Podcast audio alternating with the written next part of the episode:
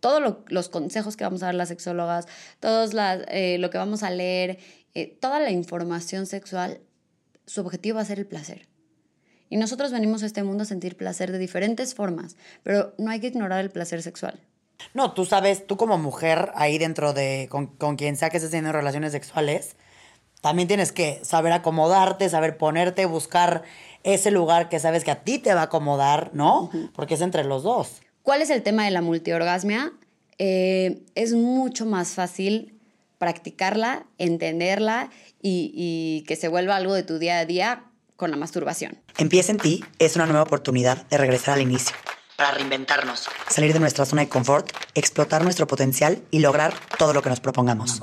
Hablaremos con diferentes expertos, amigos, especialistas o gente que admiro por su experiencia y trayectoria para juntos rebotar ideas, consejos, tips de motivación y hablaremos sobre todo lo que necesitamos escuchar para comenzar. Soy Paola Zurita y en este espacio te invito a escuchar, relajarte y trabajar en ti para lograr tu mejor versión. Porque todo lo que hagas en la vida empieza en ti.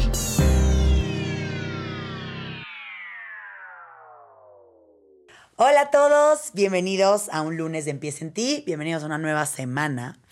Y el episodio de hoy va a estar bueno. Agárrense un cafecito, un té, una chela, lo que cada quien quiera, porque lo van a gozar. Este episodio aplica para todo mundo, porque creo que todo mundo puede aprender mucho el día de hoy.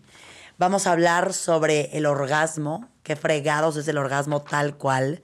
Vamos a hablar sobre el placer femenino y pues diferentes cosas que se llevan con estas dos cosas que les estoy mencionando y hablar un poquito sobre las relaciones de parejas, la sexualidad en general, la sexualidad con tu pareja, individual, absolutamente todo.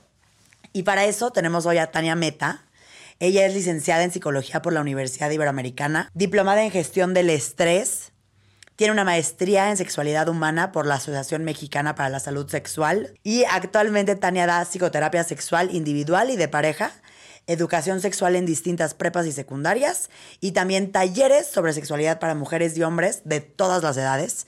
Yo de hecho conocí a Tania porque le hicimos una despedida de soltera a una amiga mía y para hacerlo un poquito diferente y que platicáramos sobre estos temas que a veces no platicamos, invitaron a Tania a darnos una plática increíble y de ahí dije, tiene que venir a Empieza en ti. Bienvenida, Tania. Gracias. Gracias. Sí, fue como un flechazo así de... Mm, no, y, luego pasa mucho que eh, me buscan como para despedidas de soltera y es como, bueno, no, eh, ya se casó mi amiga porque esta fecha no pudimos o lo que sea, y piensan que solo se tiene que hablar de sexo cuando alguien se va a casar, ¿no? Como que seguimos, ya rompimos con el tabú del sexo antes del matrimonio, según yo, ya pasamos eso, pero aún así, la sexóloga y despedida de soltera va, de, la mano. de la mano. Que siento que luego las, o sea, se hace porque es el momento perfecto y la excusa perfecta para reunir a todas. Eso sí. A ver, vamos a arrancarnos literal directo. ¿Qué es el orgasmo? Tal cual, ¿cómo lo explicarías?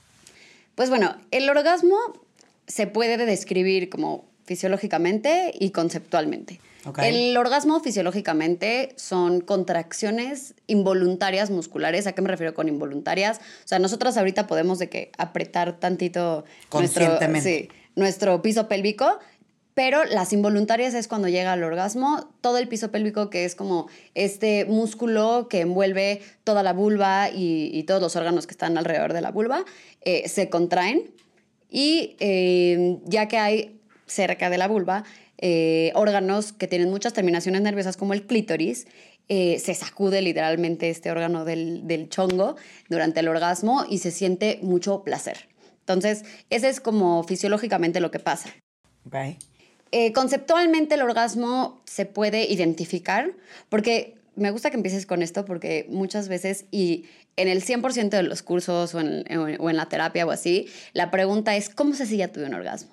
Y siempre está la amiga que dice, si ya lo tuviste, ya sabrías, ¿no? Y sí, o sea, estoy de acuerdo porque sí es una sensación nueva, y, hay muchas mujeres que pueden tener como estas contracciones, pero no van a tener este, este otro concepto que es como la terminación o el, el goal hacia donde quieren llegar y, se siente como si literalmente acabé. Por eso se dicen cuando acabaste, cuando te terminaste. viniste, terminaste.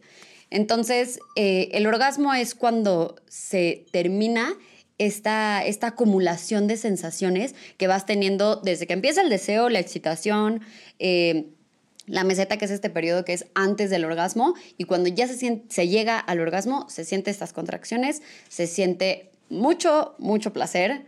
Eh, a tope, o sea, creo que eh, de, las actividades sexuales que pueden haber, el orgasmo es la mayor satisfacción y pues se acaba, que para las que me están viendo estoy haciendo de entrecomillado porque eh, no se acaba la, interacción sexual cuando se tiene un orgasmo, ni en el hombre ni en, el, ni en la mujer.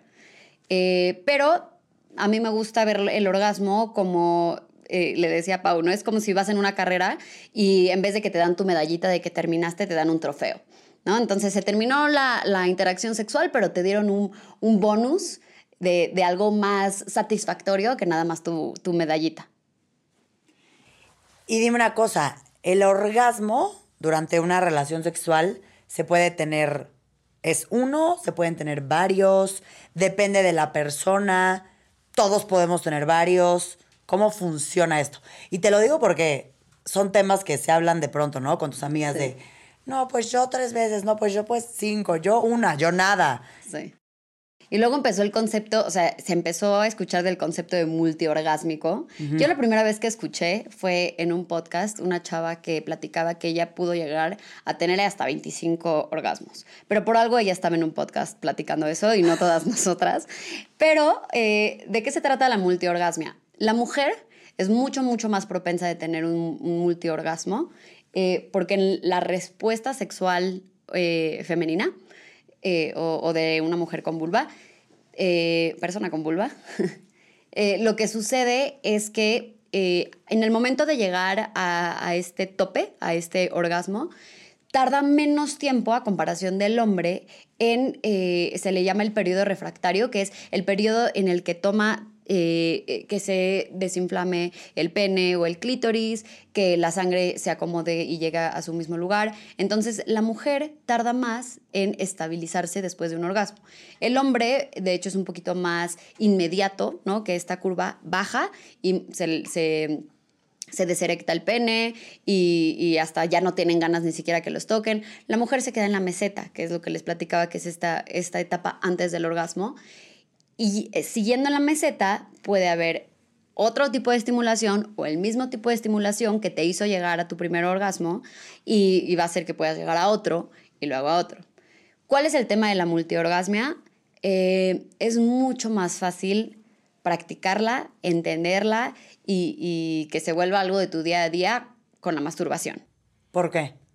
Porque muchas veces, y pues pensando en una dinámica sexual con una pareja, cuando uno acaba, se acaba, ¿no? Y al menos de que ambos estén, eh, tengan la información de que uno puede ser multiorgásmico, una mujer puede ser multiorgásmico, y entonces se empeña en que vuelva a suceder, muchas veces la dinámica ya estamos acostumbrados a decir, bueno, ya acabamos los dos, nos limpiamos, nos vamos, nos bañamos, etc.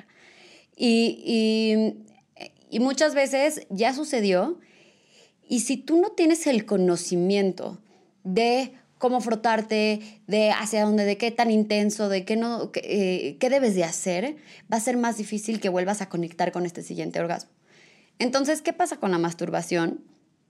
Y vamos a ver que la masturbación es la clave para llegar a tener orgasmos, porque es como si estás practicando.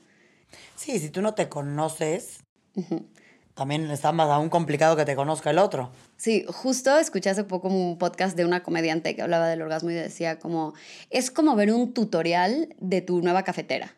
Entonces estás viendo qué, qué, necesitas para que se caliente el agua, qué necesitas, ¿no? Para, en dónde se pone el café, cómo lo haces, etc. Entonces, literalmente, la masturbación es entender tu cuerpo, es entender qué tan, qué tan eh, rápido, qué tan lento, qué tipo de presión necesitas, porque cada cuerpo es diferente y, cada persona funciona también mentalmente diferente.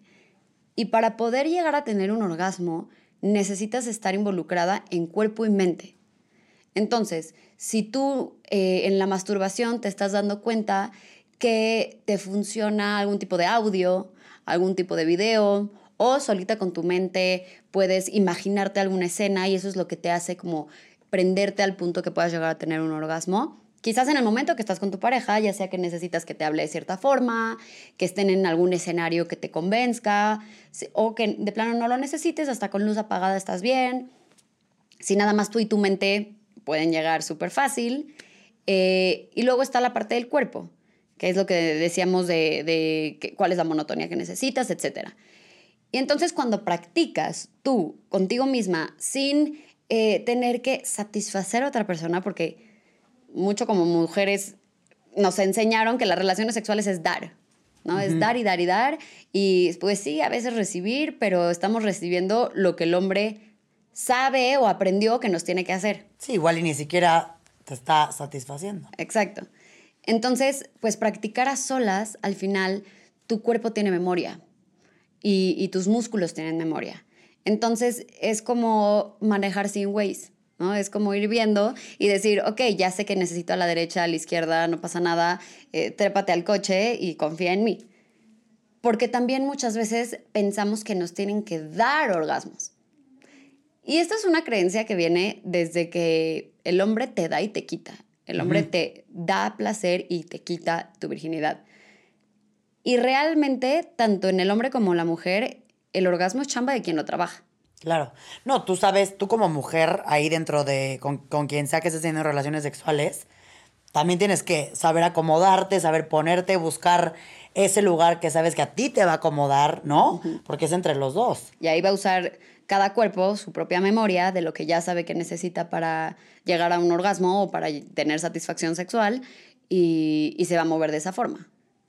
Y dime algo tan en el tema de la masturbación, que creo que está bueno que lo toquemos en el episodio, como que a mí me parece, creo que ha ido cambiando a lo largo de los años, pero me parece muy cañón que para los hombres es muy normal, ¿no? Como hasta lo hablan en la escuela y sí, ya quédate, la jalaste por primera vez, no, pues a tal, tal, tal. Se menciona, se dice. Recuerdo que yo con unos amigos hace poco yo les decía, oye, pero ¿cómo se dieron cuenta que se la podían jalar? No, pues en la escuela te dicen y en no sé dónde, ¿no? Entonces dices, qué chistoso como cada quien tiene su manera de enterarse de las cosas. Pero como mujer, en la escuela no lo hablas. Entre amigas. Tu, tu, mamá no tiene, o bueno, no, no sé si todas las mamás, pero no es como lo común que la mamá, ¿no? O así me tocó mínimo a mí, que no se me hablara de ese tema tal cual. De pronto obviamente te encuentras con situaciones que el cuerpo quiere experimentar y puedes voltear y decir, estoy siendo una cochina, estoy siendo una marrana, ¿qué me pasa? ¿No? Entonces empieza todo este juego torcido de algo que no debe de ser. ¿Por qué crees que es así y crees que ha cambiado? Mira, es verdad que yo no me acuerdo cuándo fue la primera vez que hablé de masturbación abiertamente, ni con mis amigas, que yo pues toda la vida he tenido amigas muy abiertas y, por algo me he podido desenvolver en este ámbito, como que yo también siempre he sido muy, muy abierta en temas de sexualidad, pero como dices, por alguna razón, la mujer en, en, temas sexuales se hablaba, mínimo en, en secundaria, en prepa, sobre la parte reproductiva entonces te hablaban de que pues muy posiblemente te vas a embarazar si haces cualquier cosa sexual. Entonces tenle miedo a embarazarte, ¿no? Entonces ya ahí está como lo, lo e, el, de dónde van a ser toda esta, este miedo y esta culpa y, este, y esta incomodidad de, tener eh, algún tipo, tipo de acercamiento sexual con alguien. Eh, y después, pues la mujer está toda esta parte de virginidad, de pureza, de eh, bueno, últimamente sí ha cambiado esto, pero eh, mide lo que vale la mujer según si ya es virgen, si, si no sigue siendo virgen. O sea, no sé si te tocó en tu prepa o en tu secundaria. Sí, no, ser virgen era como, ¿qué dices? No, y, la mujer que estaba... Y el hombre que llevaba 90... Ahora, ah, no, es un padrote. Sí. No, y luego la mujer que sí estaba empoderada con su cuerpo y decidía experimentarlo y decidía experimentar su, sexualidad y, conocer estas reacciones y compartirlo con alguien, era la zorra. y, entonces ya no sabes si esta etiqueta de zorra era por envidia o, realmente como esta bolita que se hacía criticar a una mujer que está experimentando su sexualidad y, y la bolita que se hacía alrededor de un hombre que está experimentando su sexualidad la connotación era completamente diferente por muchas otras razones que hemos visto eh, que se le privan a la mujer en México, desde cómo se viste, desde los puestos que tiene, ¿no? Está esto, o sea, no, no, por desviarme, pero desde que dicen, no, pues esta chava llegó a este puesto, no, pues quién sabe con quién se acostó. O sea, la verdad es que la mujer ha estado bajo un foco muy incómodo en los últimos años, bueno, varios años en temas de sexualidad. Sí creo y soy fiel creyente de que va a cambiar, por algo me dedico a esto, o sea, realmente para mí es un reto. Y pues en mis redes y todo, como que mi tema es romper con tabús, porque, es, porque de ahí van a partir cosas mucho más importantes. O sea, si dejas que una mujer disfrute de su sexualidad y quiera explorar su sexualidad abiertamente, quiera masturbarse y podérselo compartir a sus, a sus amigas, va a empezar desde, desde que va a recibir mejor educación sexual. Que eso es lo que le va a abrir las puertas hacia digamos, eh, teniendo mejor dinámica de pareja, le va a ayudar a tener una mejor dinámica de pareja, le va a ayudar a no sentir culpa, a no sentirse avergonzada de su cuerpo, de quién es, de, de cosas que ha hecho. Háblame, que te, perdón que te interrumpí, pero del tema de la culpa. Ahorita que dijiste, de no sentir culpa. Creo que es algo muy cañón porque te limita y creo que, o con base a mi experiencia, lo que he escuchado de amigas, em, de primas conocidas y demás, en muchas hay un tema religioso, en muchas es un tema como que, le dije, que, les dijeron que estaba mal, ¿no? Como que vienen diferentes vertientes a través de esto que se sienten culpables y no se pueden dejar ir o luego realmente no lo pueden ni gozar. Yo tengo una amiga que en algún momento vivió algo en su adolescencia, no sé, algo con un niño, ni me acuerdo que fue el acto, que da igual lo que fuera el acto, sintió tanta este, presión y tanta culpa que se fue a vivir a otro lado, se quiso desaparecer. Entonces, como que volteas a ver el, tema de la culpa en esto y es algo impresionante que tenemos las mujeres. O bueno, o todos, no lo sé, pero en mi caso mis amigas. Sí, y, y pasa a veces que, y, me han dicho hombres, como es que escuchas podcast y ves páginas de Instagram que solamente hablan de, la sexualidad de la mujer. Y de verdad que hago el esfuerzo igual para meter cosas de temas de hombres y así. Pero es verdad que la mujer vive con una culpa, ya sea por el tema religioso, por el tema de, de valores de la casa o como le quieran decir, pero también desde el tema de la desinformación si te vas al, mundo académico sobre sexualidad, hay mucha más investigación sobre la sexualidad del hombre que la sexualidad de la mujer. Desde eh, las clases de educación sexual, te digo, se habla de la masturbación del hombre y de los sueños húmedos y etcétera. Y la primera vez que como mujer tienes un sueño húmedo, que digo, no, no necesariamente, o sea, no, no es igual que el de los hombres, pero que tienes un sueño erótico, no, te despiertas al otro día y luego me, me dicen mucho, ¿no? Como, sentí que le puse el cuerno a mi novio, ¿no? Por tener un sueño erótico con alguien más. Pero la mujer tiene las mismitas necesidades sexuales. El hombre quizás tiene más testosterona y eso lo, lo puede, en algunos casos, que para nada es, es siempre, ser un poquito más caliente, pero hay mujeres con mucha testosterona que son igual o más calientes. Pero em, entonces se, se, ignora que la mujer tiene un deseo sexual y entonces cuando lo empiezas a vivir, el, el, que nadie te lo haya dicho, el que es algo completamente desinformado, da miedo y da culpa. Porque es, ¿por qué estoy pensando esto? Es como si alguien está pensando en, eh, no sé, está sentado en la clase y se le antoja darle una cachetada a alguien de la nada y no entiende por qué siente eso. Entonces va a sentir culpa, oye, pero porque estoy sintiendo, o sea, nadie, no me dijo nada esa, esa niña, ¿por qué le quiero dar una cachetada? Es igual estar sentado y que entra un niño que te gusta y entonces empiezas a soñar con él, tienes reacciones físicas, literalmente tu vulva tiene reacciones físicas, ¿no? Cuando, cuando una mujer está excitada. Entonces caes en, en una desinformación, en una eh, culpa, en creencias que te dijeron y entonces asocias toda tu sexualidad como algo malo. Porque aparte es muy curioso porque la gente no suele diferenciar entre sexo y sexualidad.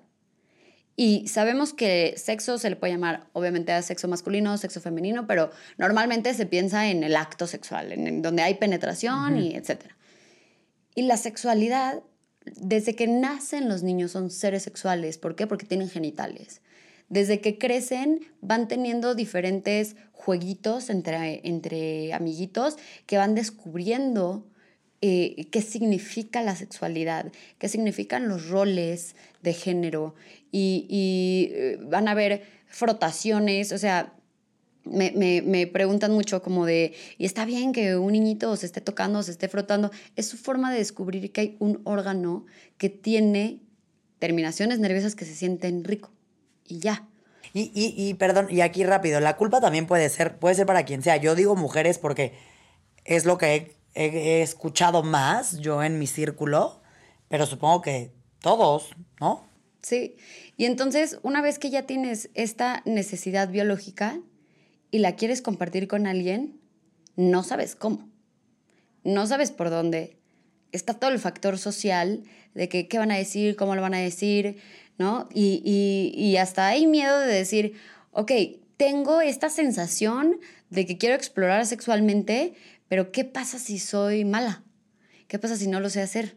¿No? ¿Qué pasa si, si, porque a mí, mi amiga que sabe, me dijo que, eh, lo platicábamos antes de que empecemos, ¿no? Luego entre las amigas te dicen, sí, no, yo tengo relaciones cuatro veces a la semana y parada de cabeza y es chingón y, y en la regadera y, y realmente muchas de esas cosas son bullshit.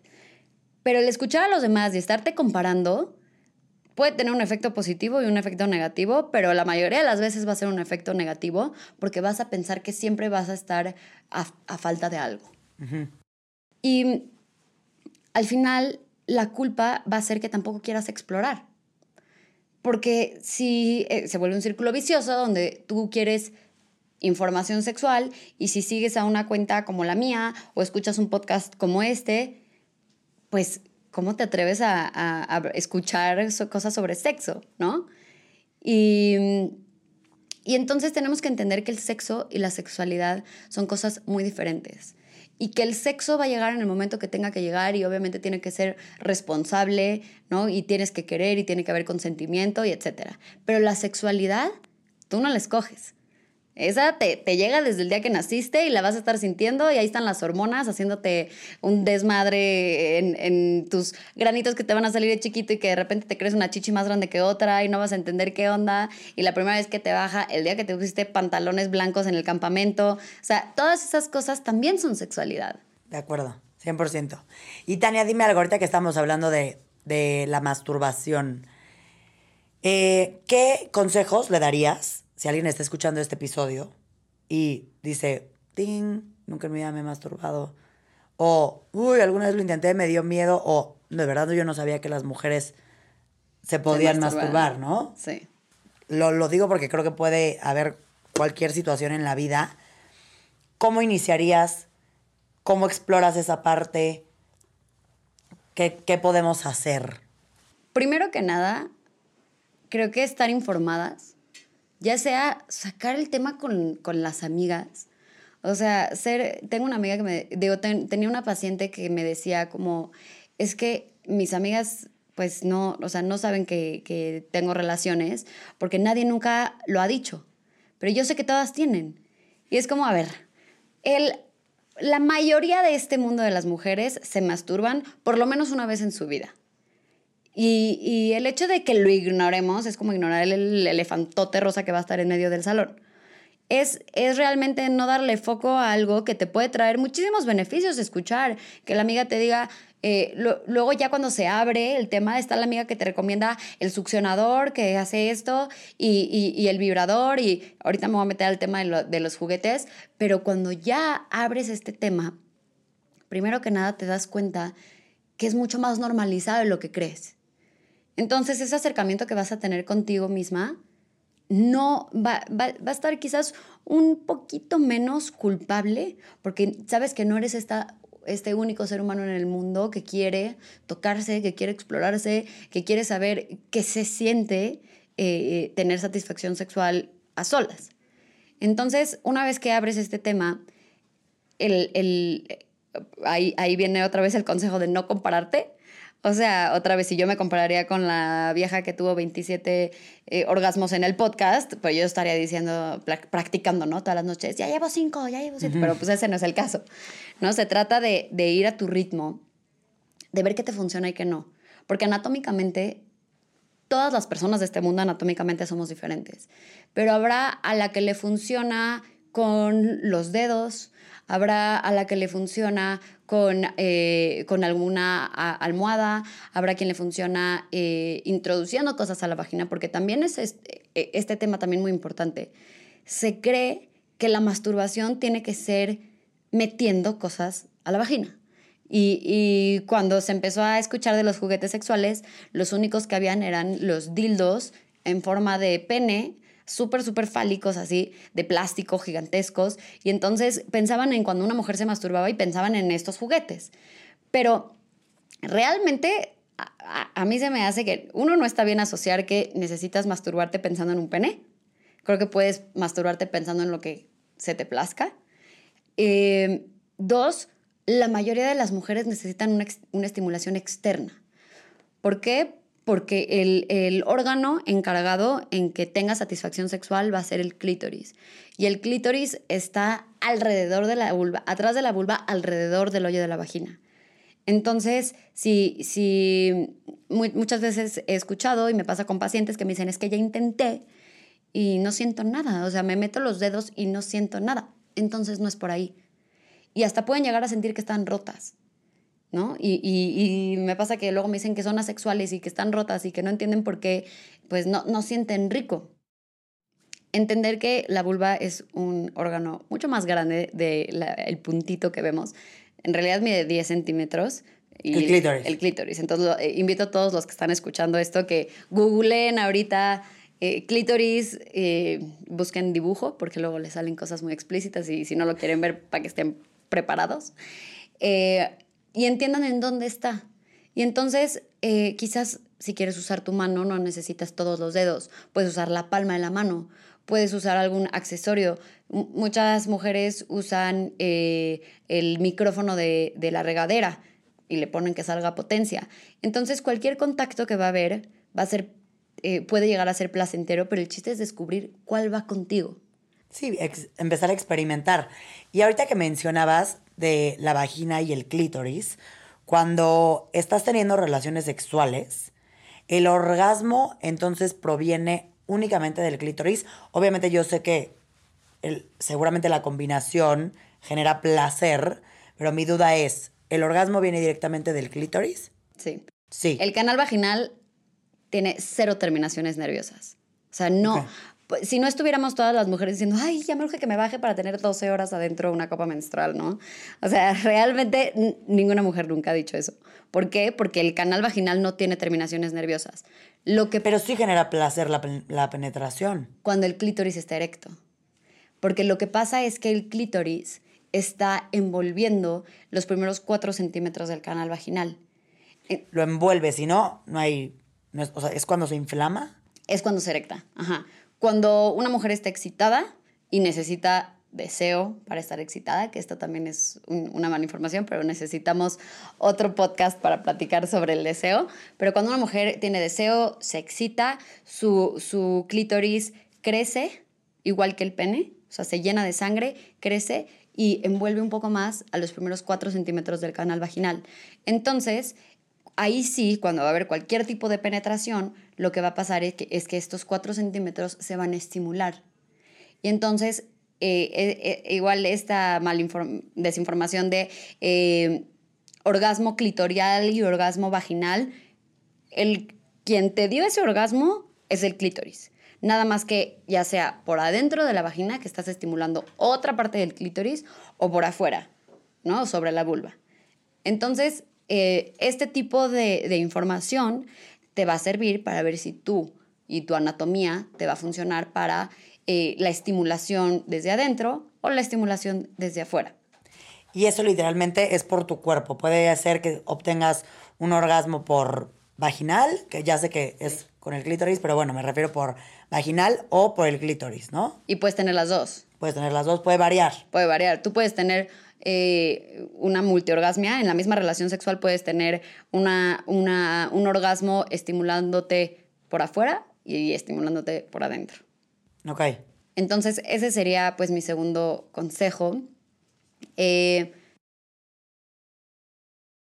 mi tercer consejo sería eh, entender de dónde viene este miedo y de dónde viene este, este tabú sobre tú ser un ser sexual. O sea, ¿por qué? ¿Qué, es lo que en algún momento si has tenido la curiosidad de masturbarte te ha detenido? ¿Es miedo? ¿Es eh, lo que decíamos desinformación? ¿Es algo que alguien te dijo? ¿Es algo que, tú realmente crees? Cuestiónatelo. No importa cuál sea la respuesta. pero saber. Saber qué es lo que te está limitando a generar placer sexual contigo misma. ¿No? Porque también esto de que, de que el placer sexual únicamente se debe de tener con otra persona va a hacer que tú no te creas un ser sexual. O sea, otra vez, el hombre da, el hombre quita, entonces el hombre te da placer sexual, entonces eh, no significa entonces que yo sea un, un ser sexual. Y entonces, si no lo vas a creer, no vas a poder conectar con esa parte tuya de satisfacción, de placer, que eventualmente te va a empoderar y va a hacer que sigas explorando y buscando. Y, lo platicábamos antes, no importa la edad que tengas, siempre vas a estar en una exploración sexual. Nunca vas a saber todo lo que tienes que saber sobre, sobre tu sexualidad, porque vas cambiando. Somos seres fluctuantes y cambiantes y al ser la sexualidad algo parte de nosotros, es inevitable que vaya cambiando. Y ya sé que dijimos que esto era para otro episodio, pero sí me da curiosidad, ahorita que mencionas esto, ¿a qué edad más o menos empieza el deseo sexual? ¿No? Porque no, sé si tenga que ver en la mujer con un tema cuando ya te baja o, o no tiene nada que ver y lo puedes tener desde el año uno. Es difícil poner una edad porque entonces estás poniendo una regla social. O sea, si yo te diría a los 12 años, entonces significa si, que, si alguien lo explora a los 10, está mal. Está mal. No. Entonces, realmente es, es el, el impulso sexual es algo natural del humano. Entonces, en el momento donde tu cuerpo te está pidiendo una autoexploración, te está pidiendo una exploración con otra persona, eh, te, está, eh, te está haciendo que te cuestiones, está bien porque es eh, una reacción involuntaria que estás teniendo.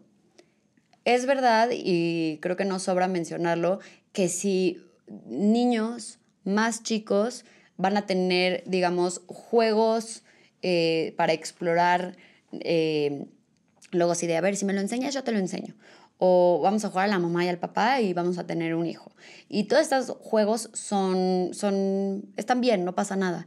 Pero cuando ya se nota una hipersexualización, que, que está, digamos, para su edad, a comparación de otros niños teniendo conductas sexuales de riesgo, ahí es donde yo sí diría hay que explorar.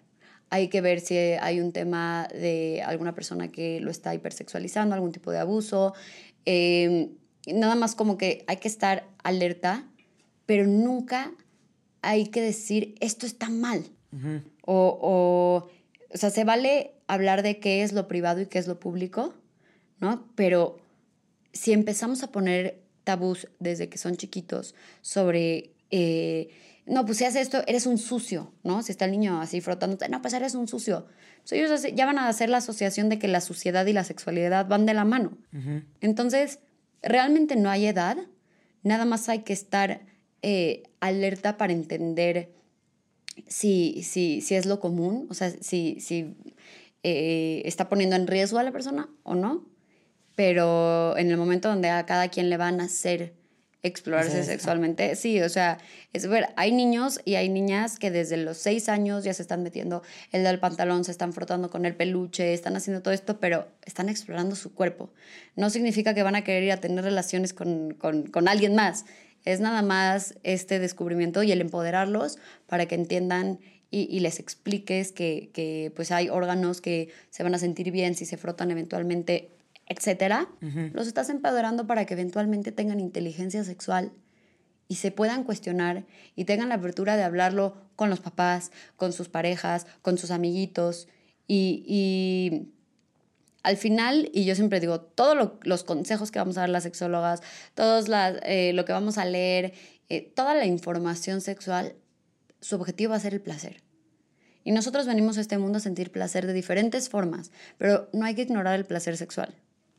¿Y qué pasa si, por ejemplo, ahorita que mencionabas, ¿no? Que en algunas de tus terapias hay personas que te dicen de verdad, no estoy logrando sentir nada.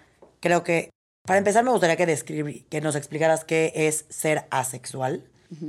Em, y, por otro lado, entender si te está pasando esto en donde no sientes ningún tipo de placer, qué hacer. Se puede que simplemente no vayas a sentir placer jamás. ¿O qué, es esto? Ok.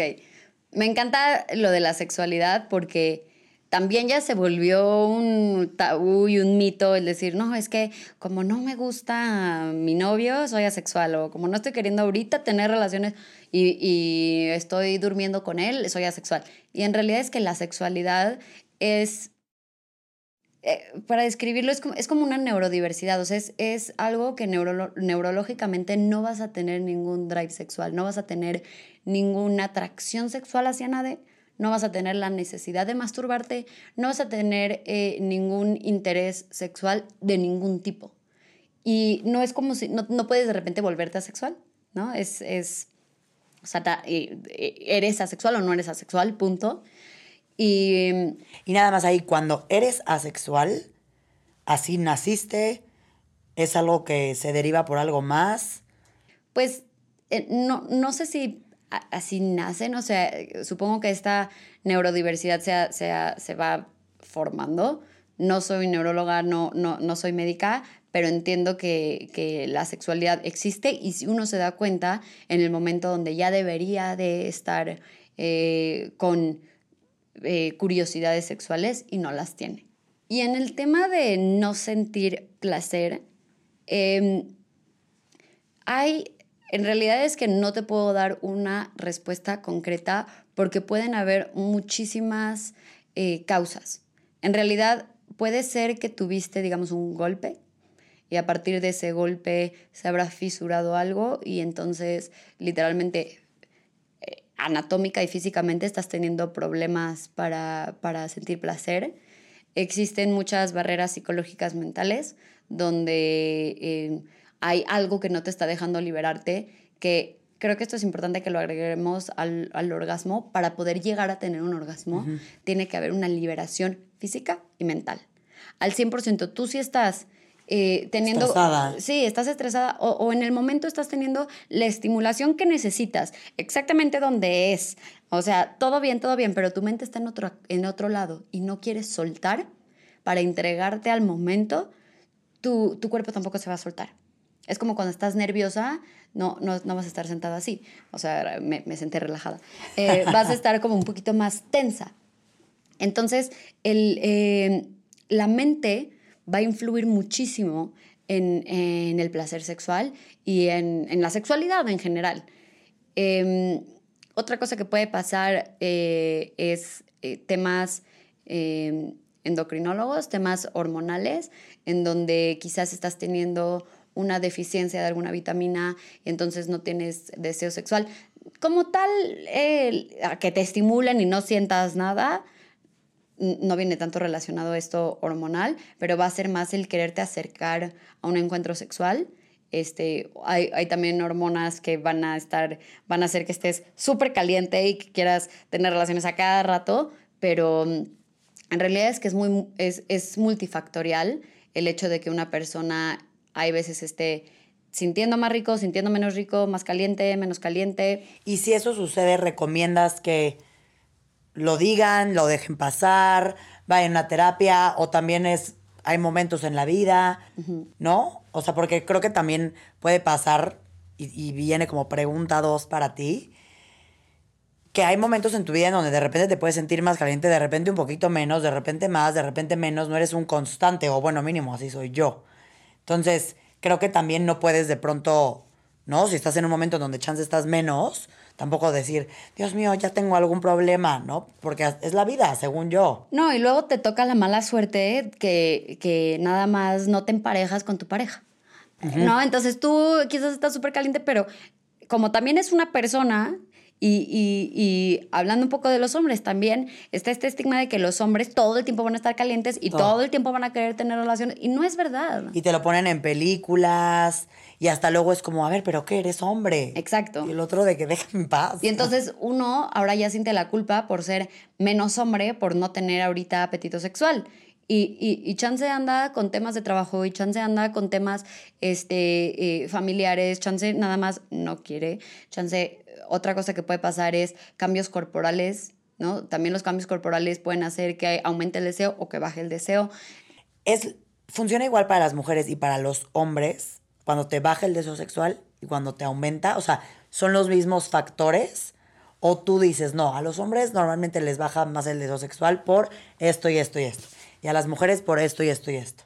o es cada persona.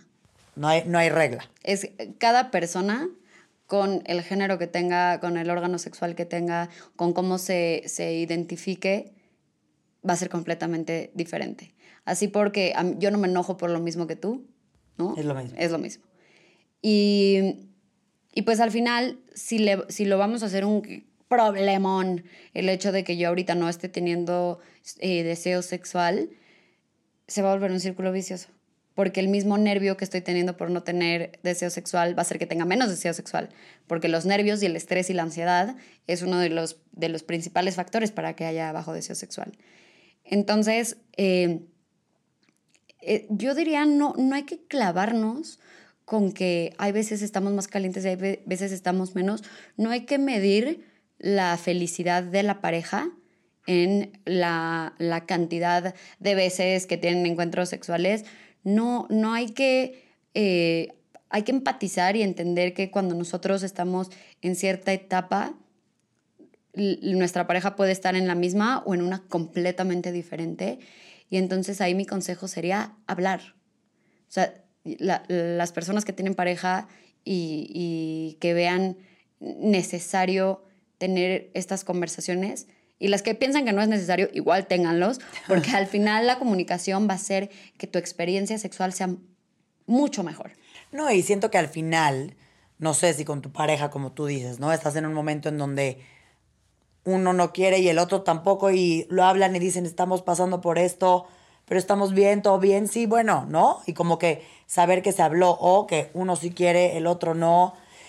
Y a lo que voy con esto es, si alguien que esté escuchando este podcast y se encuentra en alguno de estos escenarios que ninguno de los dos quiere. Uno sí, uno no. Los dos ultra sí. y no pueden parar, no, o, lo que sea. independientemente de hablar, porque sí, todo el mundo te dice como hablen, hablen. Pero cómo lo hablas, ¿Qué, qué decir, cómo acercarte. Primero que no cunda el pánico. No es tan importante se los prometo. O sea, ya sé que suena raro que una sexóloga diga el sexo no es tan importante, pero el sexo no es tan importante, te lo prometo. Eh, hay, hay, problemas más importantes, pero el hecho de, de quitar el tabú y decir, oye, esto está pasando, ¿no? Esta dinámica está pasando. Como hay que, hay que hablar de lo que no se ha hablado. Y, y el acercamiento siempre puede ser mejor y, yo siempre digo, siempre que vayas a empezar una plática incómoda, empieza por algo positivo.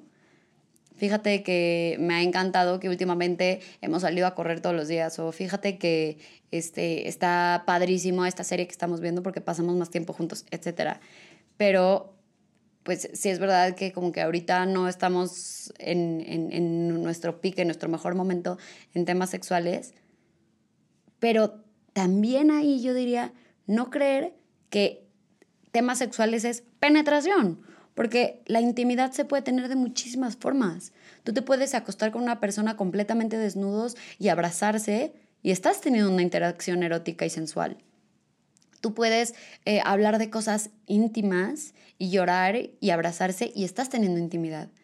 Tú puedes eh, eh, tener, hacer masturbación mutua, sexo oral, pueden, bueno, Yo no les voy a decir qué pueden hacer. Creo que hay, todos tuvimos nuestra época de descubrimiento antes de tener relaciones sexuales y era padrísima porque todo esto toma menos energía, que muchas veces la razón por la que no vamos a, querer tener relaciones sexuales es porque estamos agotados. Entonces hay otras formas de estar, de tener un acercamiento íntimo y sexual con, con tu pareja y, y no creer que porque estamos haciendo estas cosas y no el tema de la penetración, hay algo mal, ¿no? Entonces, sugerir también esto en pareja, decir como de, eh, si no quieres decir, y no son de los que van a hablar las cosas así como son, nada más un día literalmente quítate la ropa, métanse a la cama, abrácense, no hablen y si creen que van a tener que tener alguna interacción, decir no, a ver, nada más hay que hacer esto.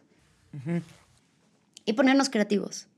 La creatividad en el tema de cómo hablarlo, la creatividad eh, en, en, temas de cómo acercarte a alguien, no nada más tiene que ser con palabras.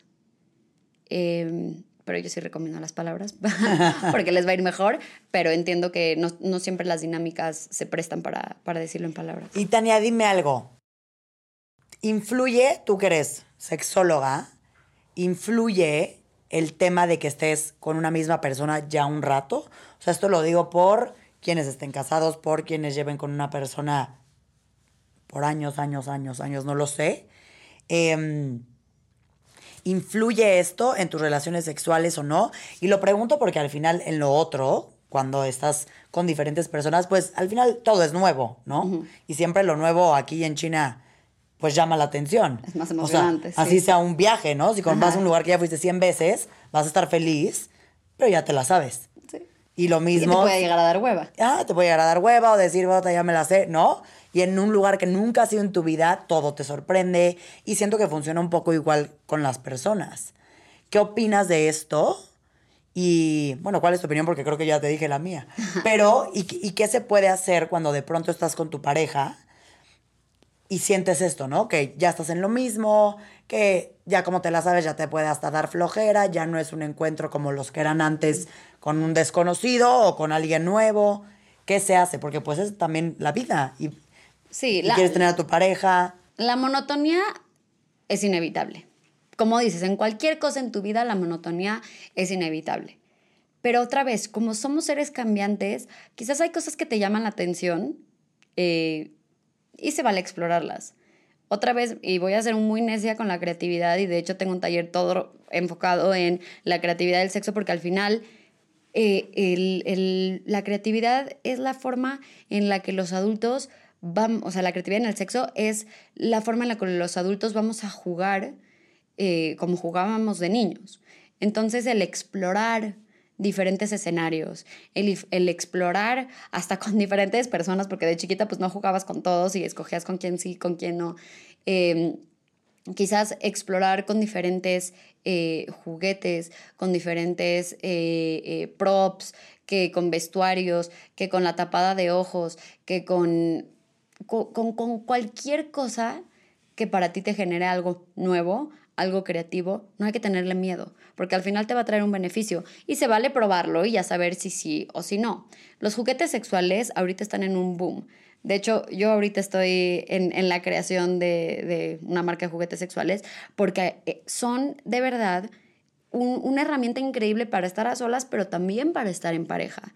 Y de hecho, eh, hay gente que cree que nada más son para estar a solas y hay gente que nada más cree que es para estar en pareja, pero se puede usar, utilizar en ambas. Y lo que va a hacer es que quizás, eh, digamos que, que, tú estás un poco más cansado o ya se te cansó la mano o no está eh, tu pareja pudiendo llegar al orgasmo como están buscando, es nada más una, una empujadita, una ayudadita, que al final esas vibraciones continuas van a hacer que haya una estimulación continua en los órganos sexuales y, que te facilite las cosas.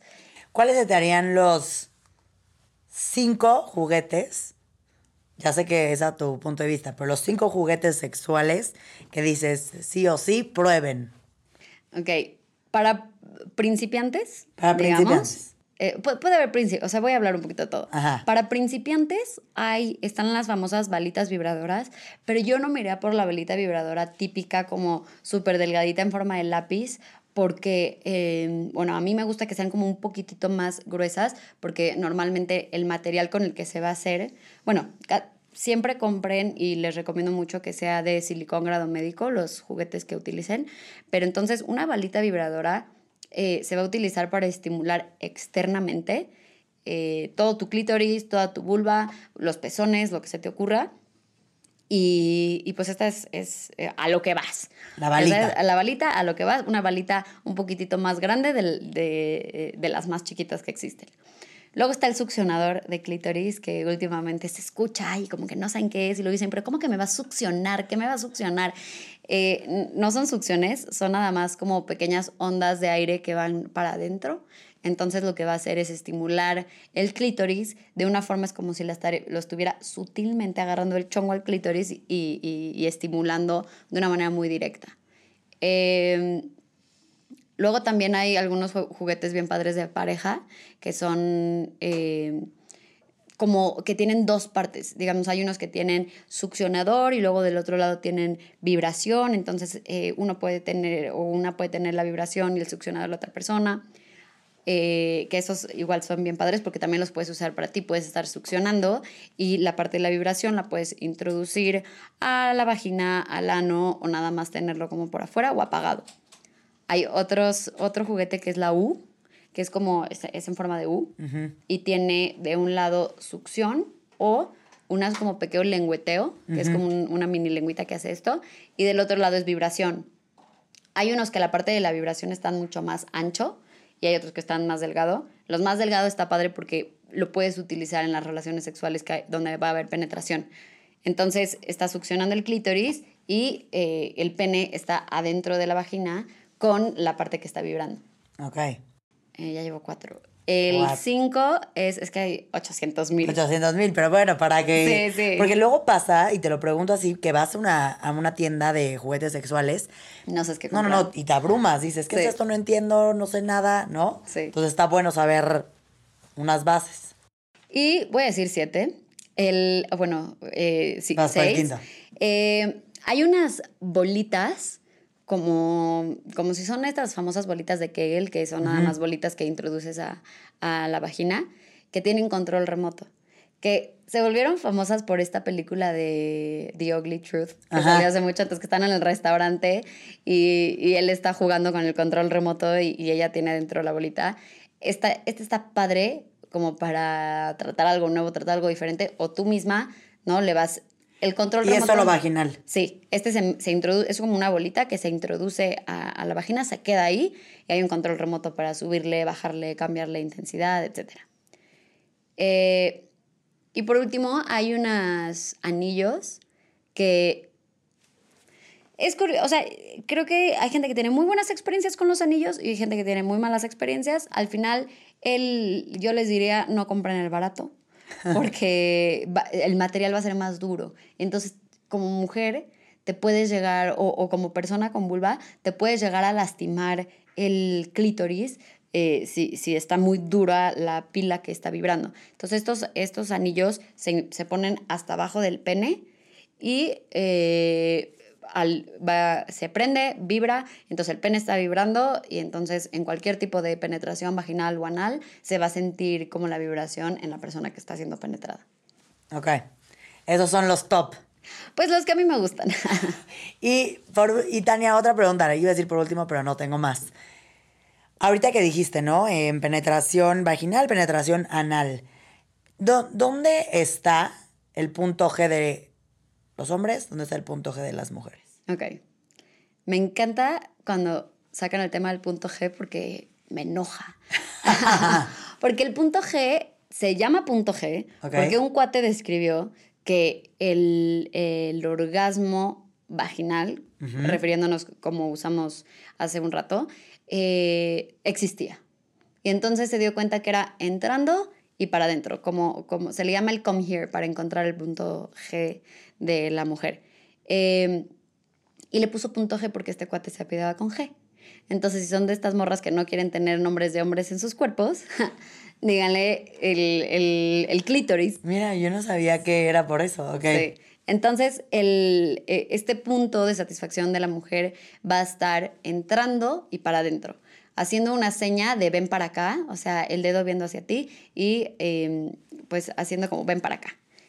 Eh, el del hombre va a estar en la próstata. Que al final, perdón, el, este que acabas de explicar, en la vagina al final proviene del clítoris. Es como si estás sobando al clítoris por, por la cabeza, por, por, por atrás de la cabeza.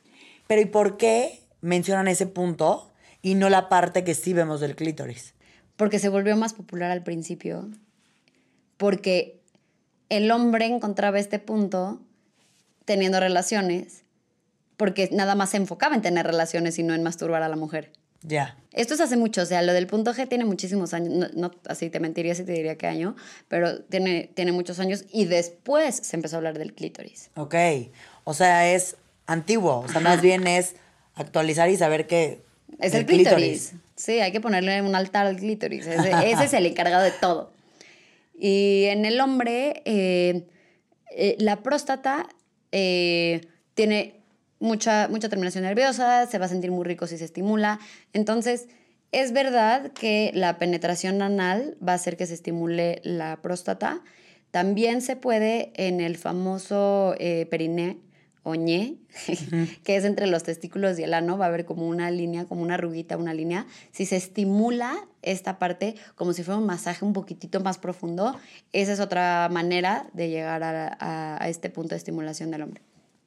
Y, por ejemplo, ¿qué opinas que este punto, ya no le voy a llamar punto G, este punto de estimulación del hombre, se puede llegar a él de manera fácil a través del ano, si cuando tienen una relación sexual, sé que también se puede por ahí, se puede por todos lados, ¿no? Pero la base como literal penetra el pene a la vagina, pues no tocas ese punto, al menos de que utilices la mano, al menos de que hay, posiciones. Es un poco como lo del pues, clítoris, ¿no? Que al final tampoco lo está tocando. Sí, y hay posiciones. O sea, hay posiciones donde el ángulo del pene con el ángulo de la vagina, que la vagina no va para arriba, va un poco para atrás. Si buscan igual una, un corte transversal de un cuerpo, de un aparato reproductor femenino, vamos a, estar, vamos a ver que está la vejiga y luego está el hoyo vaginal, entonces está como un poco inclinado para atrás.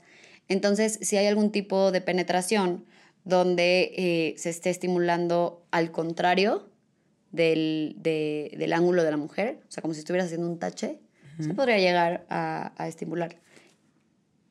¿Cómo en qué posición? Porque ya ni entendí ese, esa situación. Cualquier tipo de, penetración y, la persona que está siendo penetrada ya sea se eche un poquitito para arriba o eh, la persona que está penetrando. Estoy tratando de imaginarme mientras lo dices. Es, es, literalmente como si estuvieran este, uno frente al otro y nada más se echa un poquitito para arriba.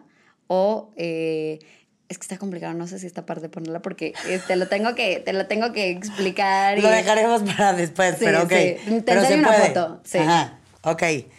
Qué bueno que me dijiste esto del punto G. No tenía la menor idea no, y, luego tenemos otras... y ni te preguntas, ni te cuestionas, ¿no? Le llamas punto G y crees que... Y tenemos otras cuatro glándulas con nombres de hombres, pero... ¿Cuáles? Eh, las glándulas de Skene, que es donde sale la eyaculación femenina, y eh, las glándulas de Bartolini, que son por las que sale la lubricación. Está grave eso, hay que cambiarlo. Hay que cambiarlo. ok, y ahora sí, por último, Tania, me encantaría, para cerrar después de tanta información de, todos los temas que hablamos, que dieras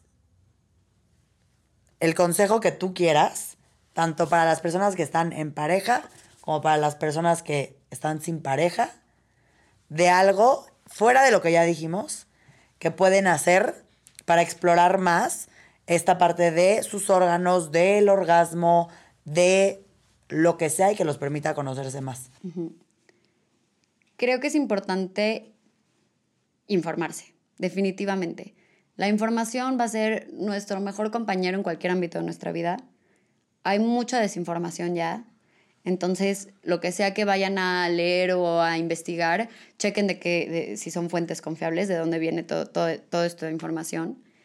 Eh, porque al final hay muchos mitos y muchos tabús y, mucha basura y mucha paja que van a hacer que nosotros no podamos disfrutar de nuestra sexualidad. Entonces, quitemos esto, eh, rompamos con que está raro o está mal investigar sobre mi sexualidad, ya sea en libros o con mi mano, con un juguete, con, con lo que se me ocurra, ¿no? Explorar, explorar, tener curiosidad. No, no pensar que porque tenemos curiosidades eh, estamos mal, ni, ni, porque llevamos no sé cuánto tiempo de casados o llevamos eh, o, ya tenemos 50 años, eh, no tenemos nada que descubrir. No, no, no hay que ser arrogantes. Em, analicen la dinámica que hay en pareja para las personas que tienen pareja y entiendan si hay hábitos que están teniendo o una dinámica que está teniendo que está interrumpiendo con la exploración en pareja. Y, y si sí y no lo están pudiendo arreglar, vayan a terapia. Todos vayan a terapia, eso es un anuncio por aparte, creo que todo el mundo debe ir a terapia.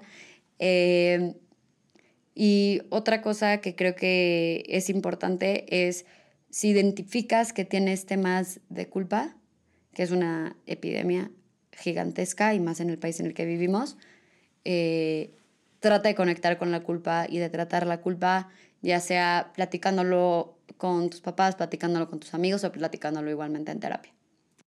Y tan, perdón, ya sé que ya había acabado nada más. Ahorita que dijiste, ¿no? Sobre los tabús. ¿Qué tabús dirías que son los principales, sé que hay millones, pero principales bajo los cuales vivimos. O sea, me gustaría que los dijeras para que quien esté escuchando este episodio de pronto diga, uta, yo me identifico con ese, uta, yo, yo repito ese, yo voy navegando con este. Pues eh, hay, como dices, 700 mil, pero como agarrando de los que platicamos ahorita en, en este episodio, que la mujer no es un ser sexual, que la mujer no se masturba, que eh, el orgasmo es chamba de mi pareja. Eh, que si tengo pensamientos o sueños o, algún drive erótico hacia otra persona que no es mi pareja, eh, hay algo mal conmigo y, y estoy siendo infiel. Y y pues ahorita tomaría esos porque si no... No, pero está bueno porque pasa, ¿no? Hasta que no lo oyes textual como lo estás diciendo tú, no te das ni cuenta que lo piensas. Ay, que las mujeres no ven pornografía. Hay pornografía buenísima, padrísima, hecha por mujeres, para mujeres. Pero la pornografía mainstream sí es verdad que puede ahuyentar al público femenino, pero eh, hay igual... ¿Sientes que la pornografía en general está hecha ¿Para los hombres? Por hombres, para hombres.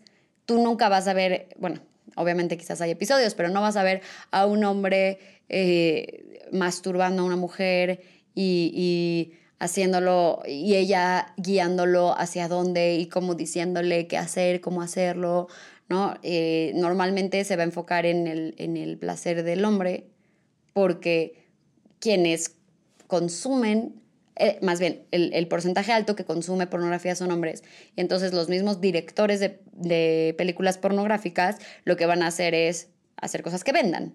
Claro. Y entonces se van a enfocar en lo que haga que el hombre se prenda. Entonces, quizás un hombre no tiene la misma satisfacción sexual dándole sexo oral a una mujer y, enfocándose nada más en su placer, eh, pero sí recibiendo y dando de una manera un poquito más erótica y agresiva y entonces pues se van a ir para, esa, para ese lado en vez.